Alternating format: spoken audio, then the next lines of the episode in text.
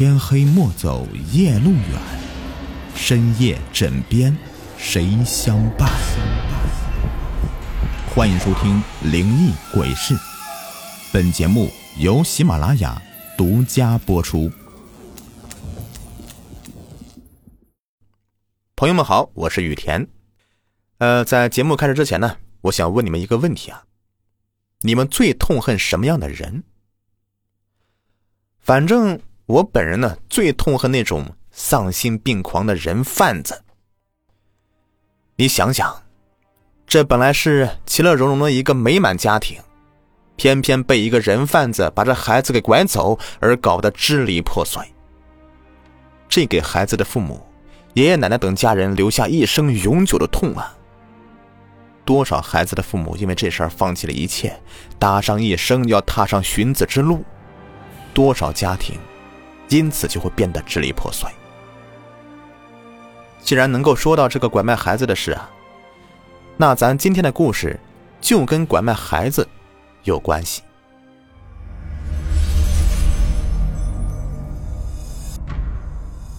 阿成他说那天跟女朋友吵架了，因为结婚前的一些琐事，女朋友啊非得哭着闹着要自己这边的按照他们那边的做法去做。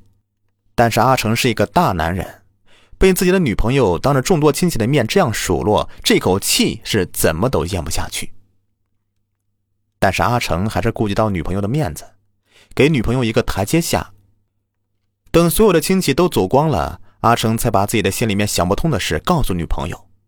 哪知道，女朋友这个脾气哟，哎呦呦呦，经历过的你们都懂吧？不是一般人能够受得了的。没说几句话，又扯着嗓子对阿成又吼又叫的。阿成这次可不都是顺着女朋友的，跟女朋友啊大吵一架以后，就拿着外套去小区旁边的公园里坐一坐，让彼此都冷静一下。看来是刚刚的下过雨，里面全部都是湿的。阿成走进公园，手一挥，扫了扫石板上的水。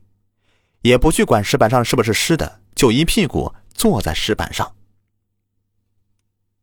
那个时候呢是十二月份的天气，又因为下过雨，温度很低。阿成披上带过去的外套，还是感觉到冰冷的风直刺骨，于是站起来，绕着公园就跑了一圈，身体慢慢的回温。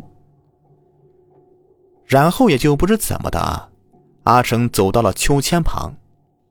当时可能也是因为太无聊了，想活动活动一下筋骨什么的。阿成有一下没一下的就推着这个秋千，心里的怒气也就慢慢的随之消退。阿成终于还是打算回到家里，他停止手上的动作，便转身走出公园。可正当他刚刚转身，才刚走几步，身后的秋千突然响了起来。阿成的身子突然僵硬住了，这秋千锁链的声音在铁杆上面发出嘎吱嘎吱的声音，声音特别的刺耳。阿成以为自己是听错了，但是身后的声音否定了这一切。阿成缓缓的转过身来，惊恐的看着这空荡荡的秋天自动的荡上荡下。就好像在秋千旁边站着一个阿成无法看到的一个人，在用力的推着秋千。阿成缓慢的往后退着，真怕自己一个大的举动让他给发现。深夜的公园里，因为刚下过雨，整个公园里面空荡荡的，似乎这个地方只有阿成一个人。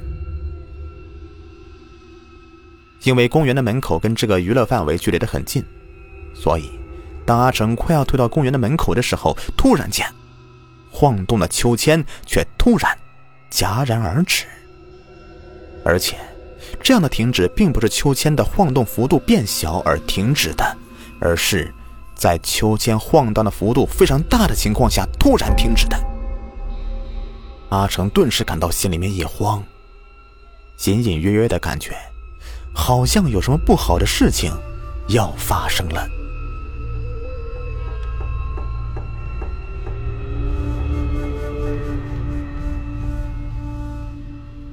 回到家里以后，阿成女朋友看到阿成回来，把头扭到一边，不理阿成，表示自己内心的怒火还没消呢，就等着阿成过来给自己赔礼道歉。但是，此时阿成两眼无光，就像是没有看到坐在客厅的女朋友，摇摇晃晃的就往房间里面去了，躺下休息。这让阿成女朋友气得直跳，他猛地从客厅的沙发上弹跳而起，怒气冲冠的跑到了阿成的房间，把躺在床上的阿成给拉了起来，又叨叨不休的念叨了起来。不过，阿成虽是人是坐着的，但是好像听不进去女朋友在和自己说什么，依旧是两眼无神，就好像自己的灵魂不在了，只剩下了空壳的躯体。阿成这样的反应，更是把自己的女朋友气的是鸡飞狗跳的。突然，阿成没有征兆的哭了起来，一边哭还一边扭动着身体，撒娇的对着女朋友说道：“我要妈妈，我要妈妈。”以为阿成是想耍赖，想转移话题，阿成女朋友啊，被阿成这一举动给气得差点晕过去。但是回过来一想啊，不对呀。如果是转移话题也就罢了，可是从阿成喉咙里面发出的声音，根本就不是阿成的。那声音听上去奶里奶气的，顶多也就是一个三四岁的小孩子。阿成女朋友啊，虽是野蛮，但是毕竟呢，自己在外面闯荡这么多年，见到的事情也多，所以啊，看到这样的情况，这毕竟是个女孩子，然后自己心里面也是害怕的，但是她还是故作镇定的问道。你是谁呀？你在这里做什么？为什么要上我男朋友的身？阿成一下子脑袋瓜子转向女朋友方向，撅着嘴，嘟哝的吸了一下鼻子。姐姐，姐姐，我要找妈妈，我要找妈妈。女朋友看他是答非所问，再次问道：“你妈妈呢？我带你去找她，但是你要听话呀。”乖乖的从哥哥身体里面出来，我就带你去找他。附在阿成身上的小孩子一开始是点点头，然后又是摇摇头。怎么了？姐姐带你去找妈妈，你不要吗？女朋友啊，向着阿成伸出的手被狠狠的拍了一个巴掌，疼得他是马上缩过去，不解的看着阿成。之前。阿成原本还是平静的脸上，突然变得凶神恶煞起来。他发怒的吼道：“不要不要！你们都是骗子，骗我说要去找妈妈，我要自己去找妈妈。”说完，阿成就从床上站起来，一步一步的朝着门外走去。女朋友一看这大事不妙啊，她试图撑着男朋友的身体，阻止他往门外走，但是男朋友的力气实在是太大了。女朋友就快步的冲到厨房里。从厨房里拿了一双红色的筷子，抓起男朋友的手，往他中指上猛地一夹。这小孩子哭泣的声音实在令人心疼呐！他抽泣的嘟囔道：“我要找妈妈，我要找妈妈。”女朋友心一软，就放下筷子。可是他跟孩子约法三章，说自己可以帮他找到妈妈，但是在找完以后，一定要从哥哥的身子里面出来。孩子答应了，于是女朋友按照小孩子所提供的名字牵扯出来的，是一桩拐卖儿童的案件。原来在两年前，这附在自己男朋友身上的孩子就是被人贩子从黑龙江拐卖到这里的。当时，在那个视频里面可以看到，有一个人贩子在一个距离学校不远的地方，用糖果把这个孩子哄上了车，然后这个孩子。就不见了踪影。经调查发现，那时候被带到了阿成他们所在的这个小区身上的公园，可能是由于孩子哭闹不停，人贩子在一气之下，在深夜里把孩子在公园里面杀害了，然后埋到了花园的草丛里。经过勘查，确实在花园的草丛里找到一具尸骸。经过确认，已经确认了，就是。